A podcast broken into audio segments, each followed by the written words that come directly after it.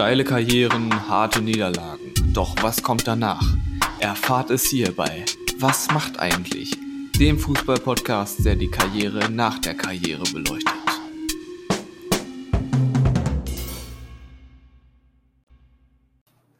Ja, hallo liebe Leute, hier sind wir wieder, euer Lieblingspodcast. Was macht eigentlich? Ähm, neue Folge, neues Glück. Ihr werdet wieder viel erfahren über Spieler, über die ihr gar nicht so viel erfahren wolltet. Ihr tut es jetzt trotzdem. Ähm, wir wollen euch aber zuerst erstmal erklären, weil wir sind jetzt schon in der vierten Folge und müssen euch jetzt erstmal sagen, warum wir überhaupt den Podcast machen, was unsere Motivation dahinter ist. Und damit ihr auch versteht, warum unser Herz so dafür brennt, dass wir wissen wollen, was diese Persönlichkeiten nach ihrer Karriere so machen. Und deshalb sage ich euch jetzt ganz einfach, wie das lief. Wir dachten uns beim FIFA-Spielen, denn wir machen regelmäßig ja, FIFA-Turniere unter Freunden, momentan eher nicht wegen Corona, aber das ist für den einen oder anderen auch gut, weil er dann nicht so gedemütigt wird. Tim, sprichst du da von dir selber gerade? Ich spreche genau von dir. Ähm, Ja. So, das war die erste Beleidigung des Podcasts. Aber da, da spielen wir halt immer ältere FIFA-Spiele und nicht jetzt das Neueste. Ich glaube, das Neueste, was wir gespielt haben, ist 2015, weil ich das habe. Aber sonst ist es auch mal FIFA 10, FIFA 2006 oder 2007 haben wir bei dir in Detmold. Ja, sechs haben wir mal gespielt, genau. Und da laufen einem ja immer wieder Spieler über den Weg, wo man sich denkt, was machen diese Leute eigentlich jetzt so? Gibt's die noch? Und, und dann, dann googelt man auch öfter einfach mal so, wenn man einen Namen entdeckt, sag mal, den gibt's, das, den gab's ja auch, was macht der? Und ja, dann sind wir dann auf einen Flügelflitzer gekommen, der damals für Aufsehen gesorgt hat. Wir sagen jetzt nicht den Namen, denn vielleicht taucht er noch in einer weiteren Folge auf. Ähm, und dieser Flügelflitzer hat Erstaunliches im Kulinarischen für sich entdeckt und ist jetzt richtig guter Gastronom geworden. Und dann dachten wir uns, das ist ziemlich interessant eigentlich, was die Leute jetzt so machen, weil man erwartet ja jetzt nicht unbedingt, dass Fußballer begnadete Gastronomen sind, die nur noch tolle Google-Bewertungen bekommen. Und ja, deshalb haben wir uns dann gedacht, im Sommer kam von Marcello die Anfrage, ob wir nicht mal einen Podcast machen wollen. Anfrage. Die Anfrage an, An, mich. an, Tims Management. an Und, Management und das hat es dann an mich weitergeleitet und ich habe gesagt, erstmal nicht.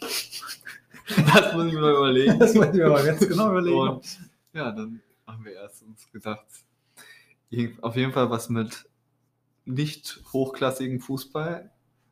Ähm, du hast, glaube ich, hast du das sofort gesagt, dass wir uns mit Spielern beschäftigen. ich glaube ja, das war schon immer der Hintergedanke. Ich war da erst nicht so äh, überzeugt von. Nein, es ging halt darum, du hast, glaube ich, direkt gesagt, dass wir Interviews führen und so. ja, dass und man das- zu groß anfängt. Ja. Genau, das ist halt das Problem gewesen, weil ich glaube nicht, dass ich so begnadete Fußballer mit einem Podcast auseinandersetzen wollen, der zwei Hörer hat. Äh, Da muss man vielleicht schon eine Basis haben, um dann wirklich auch mal gehört zu werden von, also dass die E-Mail beantwortet wird, so meine ich, gehört zu werden. Schon wenn man sie schreibt und nicht einfach ignoriert wird. Und ja, ich habe dann noch gedacht, wir könnten irgendwas noch über unter über Regionalligen und so, aber dann wäre das auch zu viel geworden. Also haben wir uns jetzt einfach auf was macht eigentlich konzentriert und berichten euch jetzt jede Woche, jeden Sonntag, merkt euch, jeden Sonntag um 2 Uhr nachts. Am besten stellt euch dann Wecker Genau. und wenn ihr morgens arbeiten müsst, ist egal. Hören lieber noch. Erstmal eine Stunde eher aufstehen, damit ihr 3 Uhr aufstehen, dann kann man das damit ihr es schafft und auch dann mit euren Kollegen auf der Arbeit darüber reden könnt Genau. direkt. Weil Austausch ist immer wichtig. Anschlusskommunikation äh, ist eine ganz wichtige Sache. Ja. Wollte ich auch nochmal sagen. Kurz, bin ich kurz den Lehrer äh, abgeschweift. Ähm, dabei habe ich ja gerade Ferien. Ähm, ähm, genau. Und deshalb berichten wir euch jetzt gleich wieder von zwei Größen der deutschen Fußballhistorie. Ich, weiß, ich kenne Marcellos Größe nicht. Ähm, meine ist schon ziemlich erstklassig gewesen. Also ich, ich habe einen Spieler, mit dem ich gleich sehr viel persönlich verbinde. Das, das wird sehr spannend. Ja, siehst du. Ich, ich nicht ganz so viel, aber man kennt ihn auf jeden Fall. Ich werde dir gleich nochmal erklären, warum ich ihn gewählt habe. Und jetzt haben wir schon fünf Minuten Intro und das reicht jetzt aber auch mal. Jetzt können wir auch mal mit dem Inhalt der Folge anfangen. Nur merkt euch, jeden Sonntag, Ed, was macht eigentlich Podcast auf Instagram?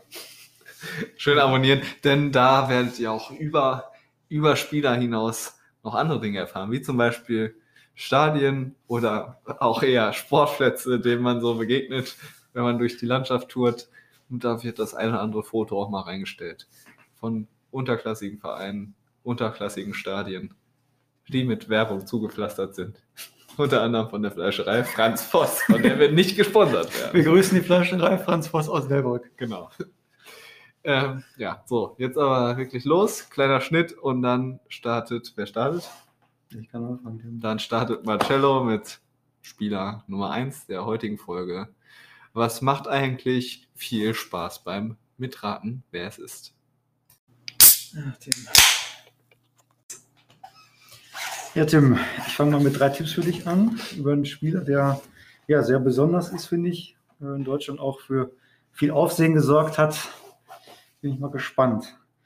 Ähm, geboren in Kamerun ist er und ist mittlerweile 41. Also noch nicht ganz so lange raus aus dem Fußballgeschäft, aber schon aus dem besten Alter. Aber spielt noch, oder? Nee, das ist schon der Achso, hat Karriere würde es auch keinen Sinn machen, wenn er unser Podcast Ja. vornehmen würde. Ich, ich sag mal, der wird meist mit einem Verein verbunden, mit dem ich ihn auch verbinde. Das ist 1860 München. Ja. Und er war ein richtiger Sturmtank. Mhm. Auch von der Statur her schon eher Frank Löning als Peter Crouch. Jetzt muss ich mal kurz überlegen, ob Idris Hu aus Kamerun kommt. Und der wird auch eher mit Duisburg verbunden, würde Ja. ich sagen. Ne? Ist das nicht? Mhm. Der ist nämlich der erste Sturmtank, der mir einfallen würde. Also das, der hat so seine Hochzeiten gehabt, so Anfang, Mitte der 2000er. Anfang, Mitte der 2000er. Aus Kamerun bei 1860 München. Und hat über 1860 auch in der Bundesliga noch gespielt, als sie weit oben waren noch. Da war ich noch jung, ey. Den kennst du, Martin. Ja. Den kennst du. Ich kenne ihn sicher. Ich bin einfach unfassbar schlecht in diesem Namen erraten. Ich muss mich, glaube ich, mal, muss mir mal Einfach einmal, einmal alle. Kader Ja. der letzten 20 Jahre nochmal durchgucken.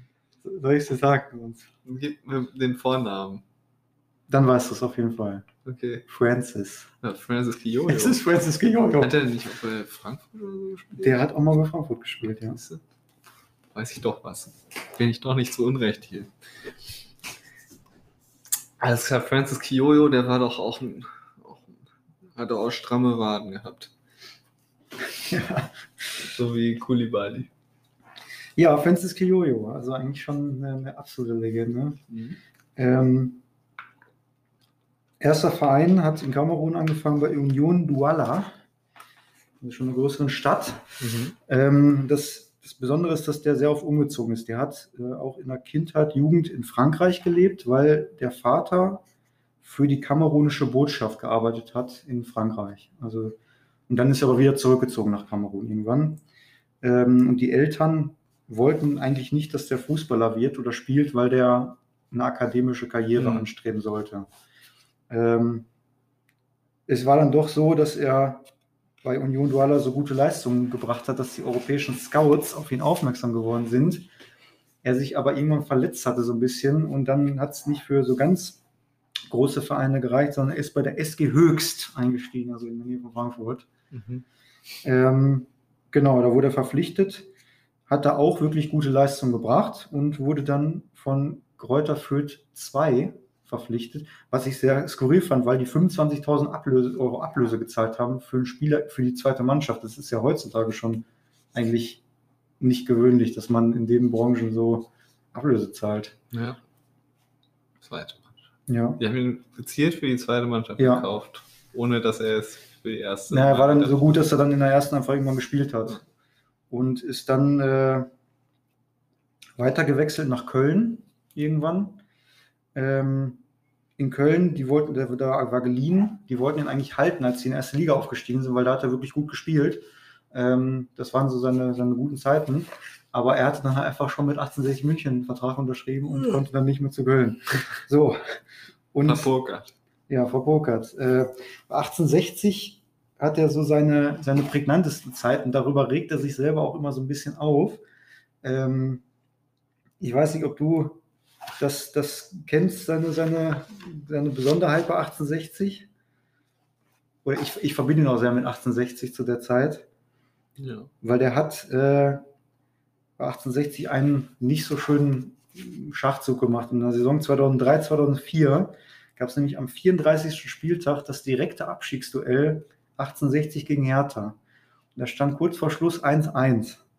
So, und dann kriegt 1860 einen Elfmeter kurz vor Schluss und kann mit diesem theoretisch getroffenen Elfmeter die Klasse halten.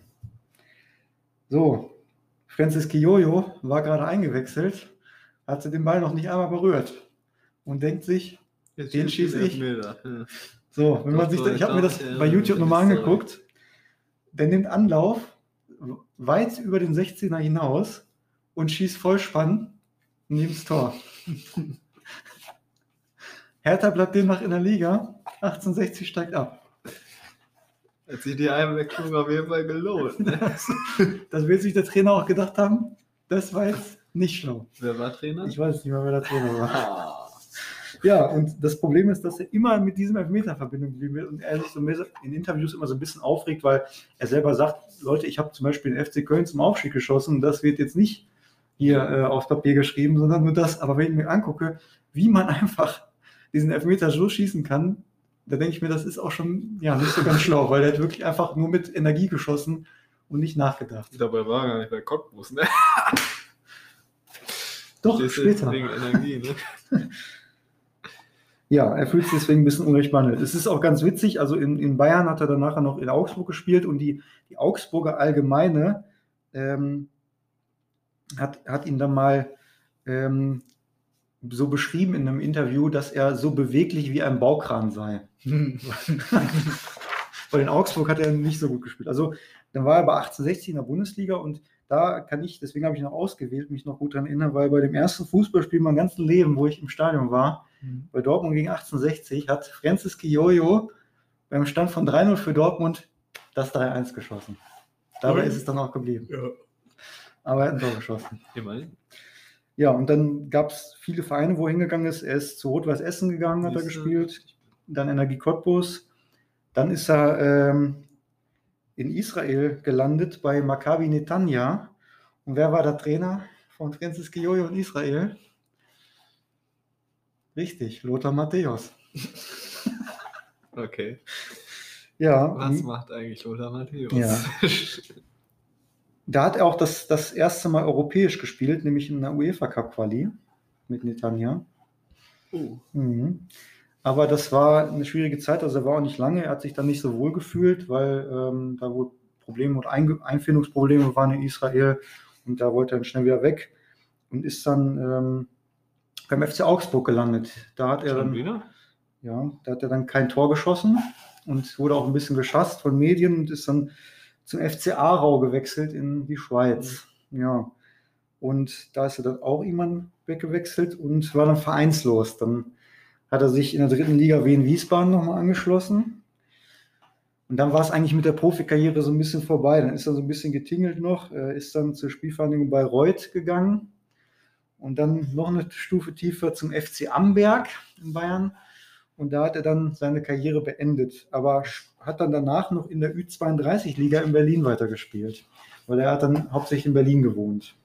Ach, was, was war das da für eine Liga? Bayreuth, Amberg? Äh, Bayreuth Regionalliga und, und dann Amberg Oberliga. Oberliga. Ja. Ja, hat er wahrscheinlich auch nicht mehr viel verdient. Nee, also da war er gut. Also gerade bei Bayreuth hat er richtig viele Tore geschossen. Äh, da hat er in, in 37 Spielen 20 Tore gemacht. Also das ist schon gut. Ähm, Bayreuth ist ja auch schon ein Verein, der früher mal höher gespielt hat. Also vielleicht konnten die schon ein bisschen was bezahlen. Ja, im Endeffekt ist das auch ein Spieler, wo ich mich immer frage, oder viele auch, wie konnte der so lange im Profibusiness sein? Weil, wenn man sich mal die Statistik anguckt, ich sag dir mal, die Ligen, Erste Liga 65 Spiele, 4 Tore. Zweite Liga 155 Spiele, 30 Tore. Das ist noch okay. Dritte Liga 11 Spiele, 3 Tore. In der Schweiz 7 Spiele, 0 Tore. Israel 13 Spiele, 4 Tore. In der Bayernliga 37 Spiele, 20 Tore. In der Oberliga Hessen 22 Spiele, 14 Tore. Und er hat drei Länderspiele gemacht mit 0 Toren. Aber er war Stürmer, muss man Ja. schon dazu sagen. Ja, das, das muss man dazu sagen. Also man fragt sich mal, warum der immer wen gefunden hat, der ihn noch wieder verpflichtet, gerade in der Bundesliga häufiger auch das erklärt auch, warum er so oft gewechselt ist. Ja, weil er einfach die Leistung selten bringen konnte. Sogar bei Reut war er gut. Die waren auch wirklich dann traurig, als er weggegangen ist, weil er ist dann äh, weggegangen, weil sein eigentlicher Job, wo ich gleich zu komme, den er dann hatte, zu viel Zeit in Anspruch genommen hat. Mhm. Ähm, was besonders ist, der hat zwar nur drei Länderspiele gemacht, ist aber 2002 Afrikameister geworden mit dem Kamerun. Also muss man auch erstmal schaffen. Gezielt hat er sich einsetzen lassen. Ja, Bei wichtigen, ja genau. wichtigen Aber nur, er hat aber ja kein Tor gemacht, aber er war da. Du, Kevin Großkreuz ist auch Weltmeister. Kevin Großkreuz ist auch Weltmeister und ja, auch eine Legende. Ja, ähm, besonders ist auch, dass er seit 2007 deutscher Staatsbürger ist und dann die kamerunische Staatsbürgerschaft abgelegt hat. Du warst Also- das dann auch mit Nationalmannschaft. Genau, dann war es das auch mit Nationalmannschaft. Und es gibt ein schönes Interview, wo seine ehemaligen Nationalmannschaftskollegen über ihn was gesagt haben, nämlich, dass er war wohl immer, hatte den Spitznamen Deutsche Eiche und seine Nationalmannschaftskollegen haben gesagt, dass er durch die deutsche Härte seine Leichtigkeit verloren hätte im Spiel. Hm, ja. Ja. Das war die bewegte Karriere von Francis Jojo. Also, ähm, wie gesagt, ich verbinde sehr viel mit ihm, weil er ein Tor geschossen hat im ersten Spiel, wo ich da war. Ja. Und ich habe eins seiner vier Bundesliga-Tore gesehen. das ist auch besonders. Seltenes Ereignis. 25 Prozent habe ich gesehen. Ähnlich wie die Vermehrung von Schildkröten und so. Ja. Kann man nur ganz selten Ganz beobachten. so. Ja. Nach der Karriere hat er was einen ganz anderen Weg eingeschlagen. Also man, man wusste schon immer, dass die Richtung sein kann bei ihm, weil er auch immer schon modisch unterwegs war. Oh, jetzt kommt's. Ähm, und zwar ist er ins Modebusiness eingestiegen, zu Zeiten, wo er bei Bayreuth gespielt hat. Ähm, wie gesagt, schon als Spieler immer sehr modisch versiert. Und ähm, da, das muss ich sagen, da scheinen sich auch so ein bisschen die Geister, da gab es ein bisschen widersprüchliche Infos, wie das genau gekommen ist. Also es gibt in Paris einen sogenannten Store, der heißt CLVII, also auf Lateinisch dann 157 ist das, weil es die, einfach die Adresse ist, die, die äh, Straßennummer. Und es gibt widersprüchliche Infos, ob ihm dieser Shop gehört oder jemand anderes, aber jedenfalls er hat einen Ableger davon in Berlin aufgemacht.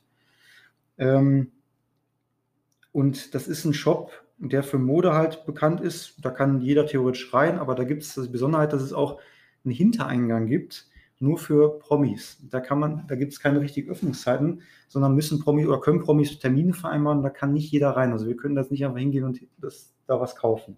Ja, das ist ja. Also, aber wie? Es gibt jetzt einen Hintereingang nur für Promis? Genau, und das ist Und abgetrennt. vor, ah, okay. Der Laden ist unterteilt Und zwei vorne Teile. kann aber jeder. Vorne kann jeder reingehen und was kaufen und da gibt es viel so Sneaker und sowas und hinten ist halt wirklich für Berühmtleute, da können kann man nicht einfach reingehen. Und, und gibt es Infos dazu, wer da schon war? Ja, Hat laut- keiner eine laut Kamera Laut installiert? eigenen Aussagen Beyoncé und Jay-Z ja, gut, wären da schon mal gewesen und Karl Lagerfeld. Rip. Das, äh, ja. Der Laden ist in Berlin-Charlottenburg. Ähm, was sehr komisch ist, ist, dass man irgendwie darüber nichts mehr so viel findet. Also wenn man da mal ein bisschen recherchiert, das sind die Artikel von 2010, 11 immer gewesen, irgendwann gab es die, das gleiche Ladenlokal noch unter dem Namen Four Rooms, aber sowohl die Internetseite dieses Four Rooms als auch von einem anderen äh, ähm, Kleidungsladen, den er bewirbt, die sind einfach nicht mehr erreichbar, die gibt es einfach nicht mehr. Und da kann man seit mehreren Jahren nichts mehr finden. Also wenn man auf die Internetseite geht, dann ähm, ist da einfach nichts mehr. Und dieses CLVII gibt es in Paris schon noch, das hat auch sehr gute Bewertungen, nur in Berlin komischerweise findet man da auch nichts mehr drüber. Also das ist irgendwie ein bisschen komisch. Ähm, weiterhin, beispielsweise auf Instagram, bewirbt er noch einen Hersteller für ähm, Kissen, aber auch wenn man auf diese Homepage geht, gibt es die auch nicht mehr. Also irgendwie ein bisschen komisch. Bist du sicher, dass es gut war, dass du da überall drauf geklickt hast. Ja, PC jetzt nicht voller Viren. Ich weiß es nicht. Ich weiß es nicht. Gibt's alles nicht. Warum Also- mein PC blinkt jetzt so komisch? Es ist sehr komisch. Ähm, wie gesagt, man findet da, man hat auch Xing-Accounts und alles, wo er sich da als Geschäftsführer so ein bisschen vermarktet und so, aber das ist alles ein bisschen, bisschen äh, schwierig, weil man darüber halt einfach nichts mehr findet, weil das alles nicht mehr erreichbar ist. Ja, auch seine letzten Werbepostings, die es so gibt auf Facebook, wie auch immer, sind immer von 2014, 15. Danach hat es einfach aufgehört. Gibt also nichts, keine Infos mehr. Seit Nee, über fünf Leben- Jahren. nee. Aber er lebt schon noch. Ja, in Berlin. Und diesen Hauptladen in Paris gibt es auch noch. Wie gesagt, der hat auch extrem gute Bewertungen bei, bei äh, Google, aber alles andere danach nicht mehr. Okay. Ähm, was er danach noch macht, ist ähm, Teilnehmer von Fußballcamps, also so auf Rügen oder sowas. Da nimmt er öfters mal teil und ähm, ja, ist dann eine Art Lehrer im Endeffekt bei diesen Fußballcamps. Aber Hauptbusiness ist halt sein Modebusiness, weswegen er halt damals in Bayreuth auch da aufgehört hat, weil er gesagt hat, das, das frisst zu viel Zeit im Endeffekt, das, diesen Laden zu führen da. Okay, also sein Hauptbusiness ist das, wo man seit fünf Jahren nichts Ja, mehr wo zu man seit fünf Jahren nichts mehr hört. Das ist sehr, sehr Ja. komisch. Da kann man nur sagen, liebe Leute, wenn ihr aus Berlin kommt, Sagt und genau, das möchte- einfach mal. Geht mal bitte in vorbei. die Meinecke Straße 5 in Berlin-Charlottenburg. Da ist nämlich dieser Laden. und äh, benachrichtigt uns, ob ob es den Laden noch gibt, ob Francis Kyoyo an der Kasse steht und selbst kassiert. Und euch abkassiert. Oder ob ihr auch durch den Hintergang vielleicht reinkommt. Oder ob einfach Bretter vor den Fenstern sind und gar kein Laden mehr da ist. ja, das ist so ein bisschen, bisschen skurril, weil drei von vier seiner Internetseiten sind nicht mehr erreichbar. Und die vierte? Die vierte ist das in Paris, das kann man Ah. schon erreichen. Das gehört ihm jetzt Ja, auch das auf, ist, das, oder? Ist ja, das, in Paris, das ist so ein bisschen, es gibt mehrere Artikel, da steht, dass er den Ableger quasi aufgemacht Ja. hat und dass ein anderer, der im Hauptland in Paris hat, in einem anderen Artikel steht, dass er quasi auch in Paris den aufgemacht hat. so. Es ist Ja. unklar. Aber im, in, wenn man sich bei Google mal die Bewertungen und sowas durchsieht und so ein bisschen Impressum, dann glaube ich eher, dass es jemand anderem gehört. Hm. Dann wird nämlich ein Name, Name Julian fällt da immer mal öfters, dass das so ein Designer ist. Aha. Oder Julien vielleicht. Ju- nein, nein. Frankreich ist. Julian. Julien? Da bin ich mir ganz sicher, Tim. Okay. Franzosen würden das so aussprechen. okay. Ich bin da schon Experte. Stimmt. Das. Wir hatten du hattest Latein, oder nicht? Ja, natürlich. Richtig, Ja. du hattest Latein. Deshalb bist du hier der Profi auf französischem Gebiet. Ja, also Francis Kioyo, ganz bewegte Karriere, auch eine, eine absolute Legende, finde ich. Ja. Äh, ja, kein guter Stürmer leider gewesen, aber, aber Afrikameister. aber Afrikameister wird man da muss sonst. auch einfach nur zu den richtigen Zeitpunkten da sein. Richtig. Andere sind zehn Jahre Nationalspieler und aber nie nominiert zu den wichtigen Turnieren. Ich sag mal so, Michael Ballack hat nie eine, Afrikameisterschaft. oder eine, eine EM gewonnen. Nee. Francis Kioyo hat schon seinen Kontinentalverband Hm. gewonnen. So, Michael Ballack. Denk mal drüber nach. Ja, Trotzdem herzlich willkommen als Hörer, Michael Ballack. Immer gern gesehen. gern gesehen. bisschen Werbung tut auch gut. Wir überlegen Für uns, das, uns. wenn wir mal ein Interview machen. Und Genau. Ich weiß gar nicht, was der macht. Immer noch Werbung hier für Ja, Flüge.de. Werbung, ja, was ist sowas, ja. Ab in den Urlaub. ab in den Urlaub macht er nicht auch Spielo-Werbung hier? Ach, Oliver Kahn? ja. Tipico. Der Pico. Ah, Capriccio. Gut, das war Francis Das war. Francis Kioyo. Das war der erste Hochkaräter dieser Sendung. Der zweite folgt sogleich. Wir sind gleich wieder für euch da mit Teil 2, Spieler 2. Seid dabei. Hey, Malte Asmus von meinsportpodcast.de hier. Ab März geht's weiter mit unseren 100 Fußballlegenden. Staffel 4 bereits. Freut euch auf Zlatan Ibrahimovic, Michel Platini, Cesar Luis Minotti, Paolo Maldini, um nur mal vier zu nennen. Und bis wir mit der vierten Staffel kommen, hört doch einfach noch mal rein in die bisherigen drei Staffeln. Ronaldinho, Sepp Meyer, Gary Lineker, Lothar Matthäus und viele weitere warten da auf euch. 100 Fußballlegenden. Jetzt überall, wo es Podcasts gibt. So, zweiter Spieler der Folge. Jetzt bin ich dran. Ich gebe wie immer, das Tipps. Mein erster Tipp wird dich überhaupt nicht weiterbringen. Also mein Spieler ist nicht ganz so unbekannt. Okay. Den kennt ein Großteil der Menschen, die zwischen 2000 und 2010 Fußball irgendwann mal geguckt haben. Und zwar ist er am 28.05.1974 in Oldenburg geboren. Mhm. Hat bei Oldenburg, Hamburger SV, Bayer Leverkusen, Benfica Lissabon und Bayern München gespielt. Und insgesamt 613 Spiele absolviert. Benfica Lissabon, wer hat denn da gespielt? 613 Spiele in Liga und Pokal und in diesen 613 Spielen 37 Tore geschossen. Mhm. Und trotzdem ist er der torgefährlichste Spieler auf seiner Position in der Bundesliga. Hans-Jörg Butt? Hans-Jörg Butt. Ja, das war jetzt. Das ich war wusste nicht, dass er bei. Lissabon gespielt hat. Ja, da hat er auch nur einen Tag gespielt. Ähm, wusste ich aber auch nicht bis gestern. Ähm, ist jetzt nicht ganz so unbekannt. Ich hatte ihn gesucht und Ist dann, auch eine kleine Legende. und dann habe ich halt festgestellt bei meiner Recherche, dass die elf Freunde, ich glaube vor zwei Jahren oder so, mal ein Interview mit ihm geführt hatten. Dann war ich mir nicht sicher, soll ich ihn jetzt noch nehmen oder nicht. Und dann dachte ich mir, hat ja nicht jeder die elf Freunde. ähm, ich habe sie zum Beispiel nicht. Ich kann sie leihen. Ja. Dein Bruder auch. Ja, mein Bruder auch. Ja, ja aber Hans-Jörg Butt, auch interessant, was er gemacht hat. Ich weiß nicht, hast du, weißt du es? Ich habe das Interview, glaube ich, mal gelesen, ich weiß es nicht mehr. okay, Also ich habe die vor drei Jahren das erstmal benutzt, glaube ich. okay. Ja, das müsste so 2018 ungefähr gewesen sein. Ähm, dann fange ich jetzt erstmal kurzer Karriereabriss. Äh, von 1993 bis 2012 hat er bei Oldenburg, Hamburg, Leverkusen, Benfica, Lissabon und Bayern gespielt. Ab 1997 dann bei Hamburg in der ersten Liga.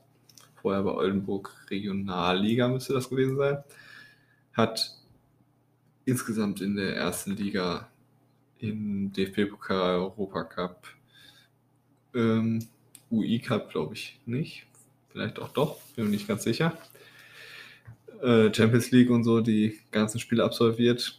Und für Benfica nur zwei Spiele. Also kann man auch mal vergessen. Da war auch nur ein Jahr. Scheint nicht so funktioniert zu haben, aber danach ist er dann halt zu Bayern gegangen. Ja. Ich weiß nicht, als wievielter Torwart. Ähm, hat drei Spiele für die A2-Nationalmannschaft Oh. gemacht. Ist ja fast so gut wie Team 2006. Ah, das war, es, gab, es gab mal die B-Nationalmannschaft, es gab das Team 2006, aber es gab auch die A2-Nationalmannschaft. Nach der WM 98 hat sich äh, der DFB gedacht, boah, wart ihr scheiße. Wir brauchen Nachwuchs und äh, stellen jetzt eine A2-Nationalmannschaft. Die gab es dann von 1999 bis 2001. Äh, hat, glaube ich, acht Spiele oder so gemacht, diese Nationalmannschaft, gegen, weiß ich nicht, Slowenien B, Frankreich A2, Portugal B und so. Also die durften nicht gegen die ersten Mannschaften spielen, sondern auch nur gegen andere B-Nationalmannschaften. Und da hat Butt drei Spiele gemacht zwischen 99 und 2000. Hat kein Tor geschossen. Dann hat er aber auch vier Spiele für die A-Nationalmannschaft gemacht. Das erste 2000 gegen Liechtenstein und 2010 das letzte im Spiel um Platz 3 bei der Weltmeisterschaft gegen Uruguay. Und äh, 3 zu 2 gewonnen. Deutschland ist äh, Dritter der WM geworden. Da habe ich sogar noch äh, Nationalmannschaft geguckt. Aber das Spiel nicht. Weißt du nämlich warum? War da irgendwas an dem Tag Besonderes? Da war was. Und zwar war von unserem Tischtennisverein äh, ein Ausflug in Heidepark Soltau. Ja, da kann man natürlich mal. Da war Julius auch mit. Und Ja. Schröder, glaube ich, auch. War, war Hat ich da auch mit? Warst du da auch Ich mit? glaube, da war ich auch mit. da müsstest du Ich auch bin mir ziemlich sicher, dass ich mir. Nee, Schröder war Schrö- Schröder. hat Schröder die gespielt. Tischtennis gespielt. Aber du und Julius, ja. Nico hat nämlich noch ein Bild von uns, wo wir äh, zu viert in dieser Wildwasserbahn sind. Tim, wieso habe ich das nicht? Weil diese Bilder in Ich über Nico jetzt 12 erstmal- Euro kosten. Warum haben wir das Ding überhaupt gekauft? Weiß ich nicht. Aber das war, weiß ich noch, da sind wir abends dann Ja, sind wir mit dem Zug mit dem Zug in ne? Steinheim angekommen wieder und dann war Autokorso in Steinheim, weil Deutschland Dritter geworden ist und 3 zu 2 gegen Uruguay gewonnen hat. Das ist mir dann so eingefallen. Ich wusste, dass irgendein Spiel um Platz 3 war, waren wir im Heidepark und dann, als ich das gelesen habe, wusste ich wieder, aha, da Da war das. Da möchten wir nochmal kurz das städtische Gymnasium Steinheim an dieser Stelle grüßen. Genau, wirklich Elite-Schule. Nur die Besten kommen da raus. Eben. Viele kommen rein, aber nur wenige kommen wieder raus. ähm, dann, wo war ich jetzt? Nationalmannschaft, genau. Also, dass er Elfmeterschütze war, ist ja bekannt, ne? Der Hans-Jörg. Ja, das war mal schön anzusehen. Hat also, Da möchte ich jetzt einmal ganz kurz eingreifen, Tim. Ja. Jetzt machen wir die Verbindung zu einer letzten Folge. Hans-Jörg Butt hat ja dieses legendäre Tor bekommen von Mike Hanke, wo er zu dazu wäre schnell... ich jetzt gleich gekommen. Ja, oh, Tim, tut mir leid. ja. Ja, erzähl weiter, was ist da passiert? Hans-Jörg Butt hat einen Elfmeter geschossen, hat sich gefreut, auch gejubelt mit seinen Kumpels und Mike Hanke dachte, was der kann, kann ich auch. Ist schnell zum Mittelkreis gegangen, Anstoß gemacht, Jörg Butt war noch nicht im Tor. Mike Hanke zielt und trifft vom Mittelkreis das Tor, wo man sich gedacht hat, normalerweise trifft er kein Müllbewagen aus zwei Metern. Richtig. Und, und da hat er aber dann getroffen. Richtig. Das dachte ich mir, genau das gleiche dachte ich gestern so. Lese mir das durch, er- erinnere mich auch da so dunkel dran und dann dachte ich mir so, Mike Hanke, letztes Mal noch drüber geredet, schon taucht er wieder auf. Das sind hier die Verbindungen, die wir zwischen den Folgen schließen. Erscheint, erscheint äh, fester Bestandteil Ja. des Was macht eigentlich. Wir würden ihn noch gerne mal interviewen, wenn er das hier hört. Ja, Äh, aber hast du nicht gesagt, er war so unfreundlich? ja vielleicht können wir das, unter vielleicht machen wir das dann trotzdem, gut. bitte. Wir nehmen dich trotzdem. Wir können du das, möchtest. du kannst es wieder gut machen. Mike mit IKE. Ähm, Mike Hanke hat 2004 beim Spiel gegen Schalke auf den Elfmeter-Treffer von Hans-Jörg Butt mit einem Gegenzug, das war quasi ein Kontergegenzug, ähm, das, ich weiß gar nicht, wie es entstand, das Tor geschossen. Zum, man weiß es nicht. Ähm, insgesamt hat Hans-Jörg Butt 37 Tore geschossen, davon 26 in der Bundesliga und was wollte ich hier noch sagen? Genau. Ganz äh, wichtig hervorzuheben ist, er hat als einziger Spieler neben Rüd van Nistelrooy und Cristiano Ronaldo für drei Mannschaften in der Champions League gegen einen anderen Verein getroffen. Und zwar hat er für Bayern, Leverkusen und den Hamburger SV gegen Juventus Turin ein Tor geschossen Oh, obwohl er Torwart ist. Ähm, also er war Tor, Tor, Elfmeterschütze bei Leverkusen und Hamburg und durfte bei Bayern auch noch ein paar Mal schießen. Ähm, ja, Bayern ist er dann ähm, 2011 wollte er eigentlich schon aufhören. Und dann haben die aber gesagt, bleib mal noch ein Jahr, äh, weil noch nicht ganz klar war, ob Manuel Neuer äh, wieder, äh, wieder wirklich kommt oder nicht von Schalke. Und ist dann aber doch gekommen und dann war Butt halt die Saison noch Ersatzspieler und hat schon im Nachwuchszentrum gearbeitet und so nebenbei. Wo wir dann auch schon zum Ende seiner Karriere kommen und was danach passiert ist. Denn 2012, 13, nach der Saison 2011, 12, ist er direkt Leiter des Jugendleistungszentrums von Bayern geworden. Das war im Sommer. Im August 2012 hat Hans-Jörg Hans Butt seinen Rücktritt verkündet. oh, warum das? Nach wenigen Wochen. Weil er einfach keinen Bock darauf hatte. er, hat, er hat im Interview gesagt, das war nichts für mich. Das, und er hatte auch keinen Bock mehr auf Fußball gehabt erstmal. Und ist dann, Ja, wenn ich bei den Bayern nur arbeiten müsste, das wäre jetzt auch nicht Richtig. meins. Also. und wenn da nicht mal mehr Buddha-Figuren stehen, dann macht die Ja. Arbeit eh keinen Spaß. Ich muss kurz fragen, Tim, war, war Hans-Jörg Butt nicht der, der als zweiter Torwart hinter Michael Rensing verpflichtet wurde und dann hat Michael Rensing einfach schlecht gespielt? das kann schon Ich meine, so ja. war es, ne? Michael Rensing, großes Talent. Der kommt nochmal. Der wird noch Nationaltorwart. Von der A2-Nationalmannschaft vielleicht. Oder Team 2020. Team 2024. Wann ist denn die nächste WM? 22? 10, 14, 18, 22, ja. 22. Ja, da kann er nochmal aufdrehen vielleicht. Aber er ist halt auch 2010 nur WM-Dritter geworden, weil René Adler sich verletzt hatte. Und hinter, äh, wer war es, Lehmann? Ja, Lehmann kann. Lehmann und äh, Tim Wiese. War Tim Wiese? Tim Wiese ist er dann als dritter Torwart mitgekommen.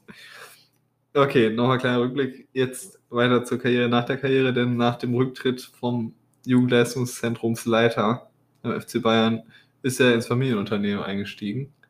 Nach großen Kneten ist Jetzt er weiß ich es wieder. Ja, was Mhm. hat er denn gemacht? Ist, hat er nicht eine Tischlerfirma? Nee. Ist auch, ist was anderes. Ich, ich sage es dir. Und zwar ist er eingestiegen ins Familienunternehmen Butt Verladerampen Industrietore Es sind Verla ja, im Großen Kneten. Und die Firma Butt hat über 90 Mitarbeiter, wurde 1974 gegründet und ist stetig am Wachsen. Also wenn man sich den, die haben so ein, quasi wie so ein einen Zeitstrahl auf ihrer Webseite und ähm, da steht schon dran, 2021 100 Mitarbeiter. Also sie haben schon in die Zukunft geguckt und festgestellt, wir werden immer weiter wachsen. Ähm, da ist er aber nicht alleine in dem Familienunternehmen, denn sein Vater, wie heißt der Vater von Hans-Jörg? Richtig, Hans-Jochen. Hans-Jochen ist, Der der, ist, ist der Gründer. Also Hans-Jörg Gut wird auch nur Jörg oft ja, genannt. eigentlich ja. ja. Äh, und Hans-Jochen Butt, äh, der ist der Chef vom Dienst, der Gründer. Und nebenbei arbeitet natürlich auch noch sein Bruder Henning Butt, der ist der Geschäftsführer. Und Hans-Jörg ist mehr so die rechte Hand von ihm. Und Henning Butt hat zwei Spiele in der Regionalliga Nord, absolviert für den VfL Oldenburg als Torwart. Und auch vier Spiele in der Oberliga für den FC Pinneberg mal Oh, okay. Absolviert. Also er ist nicht ganz so weit gebracht wie sein Bruder, aber auch Fußball gespielt, auch im Tor. Aber mehr als diese sechs Spiele sind bei Transfermarkt auch nicht zu finden. Also war wohl mehr so ein Ergänzungsspieler. So, Hans-Jörg Butt arbeitet dann mit seiner Familie zusammen und ist für den Vertrieb in Süddeutschland, Österreich und der Schweiz zuständig.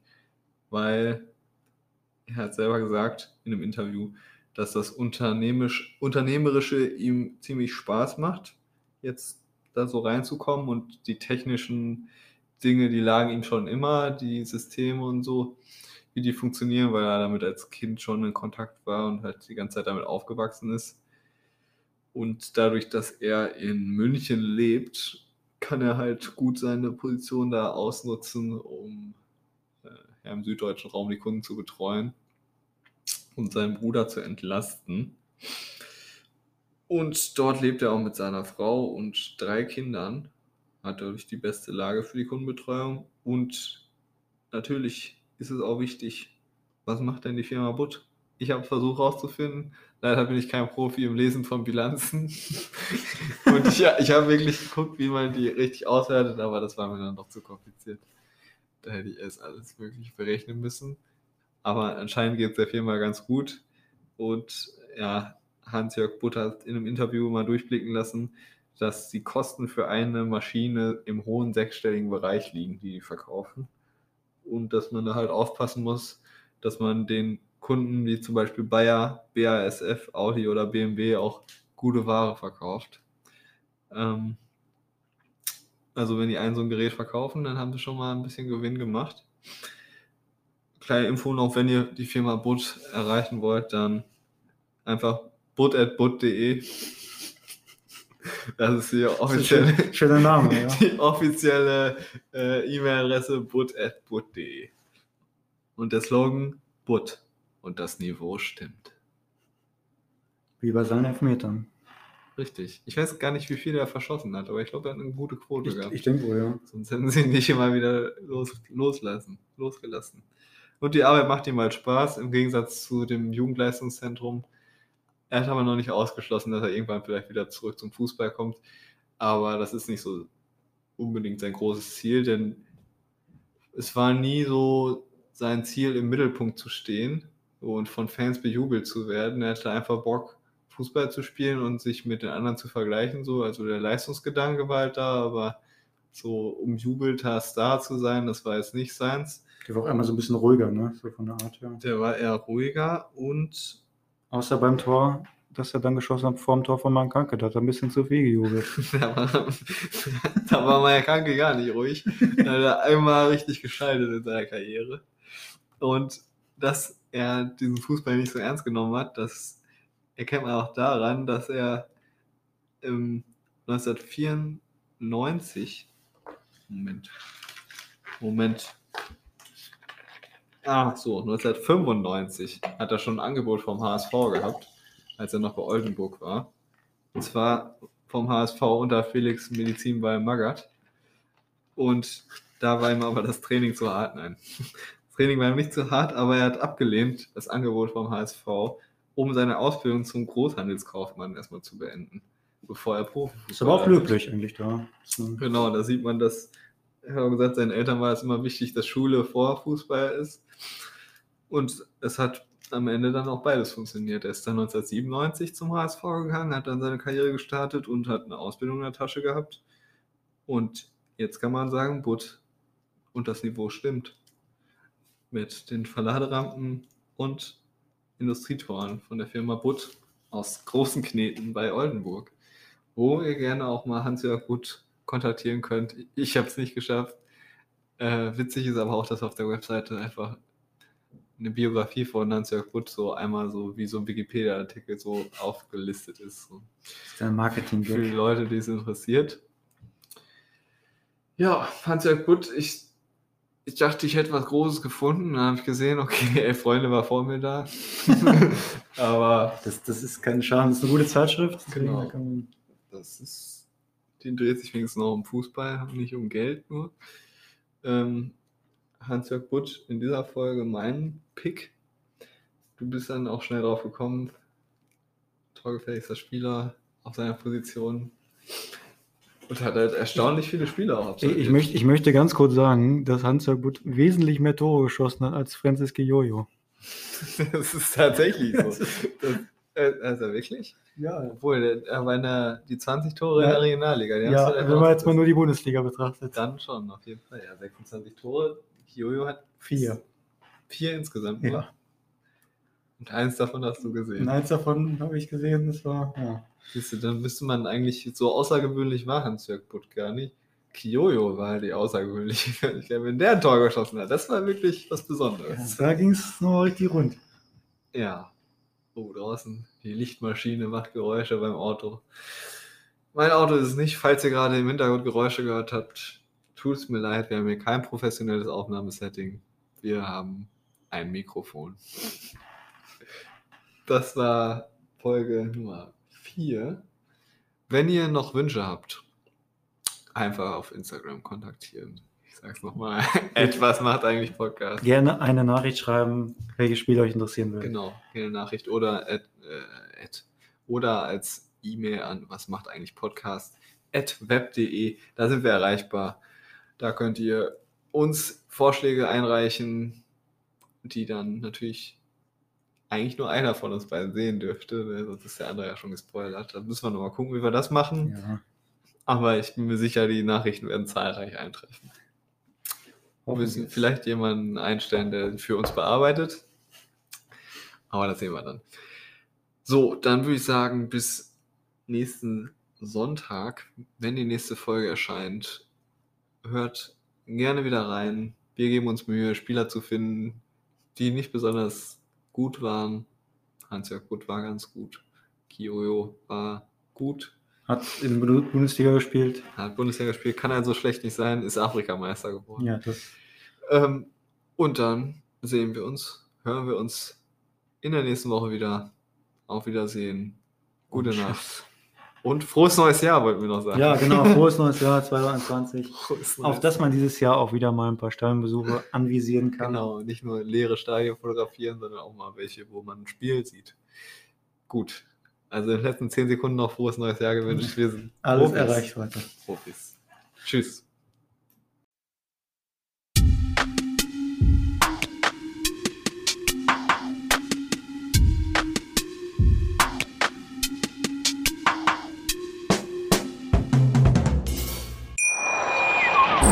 Wie baut man eine harmonische Beziehung zu seinem Hund auf?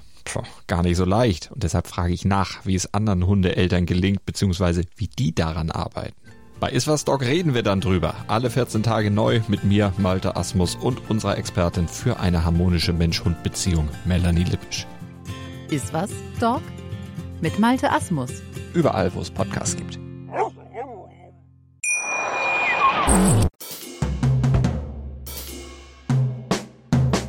Steile Karrieren, harte Niederlagen. Doch was kommt danach? Erfahrt es hier bei Was macht eigentlich? dem Fußball-Podcast, der die Karriere nach der Karriere beleuchtet.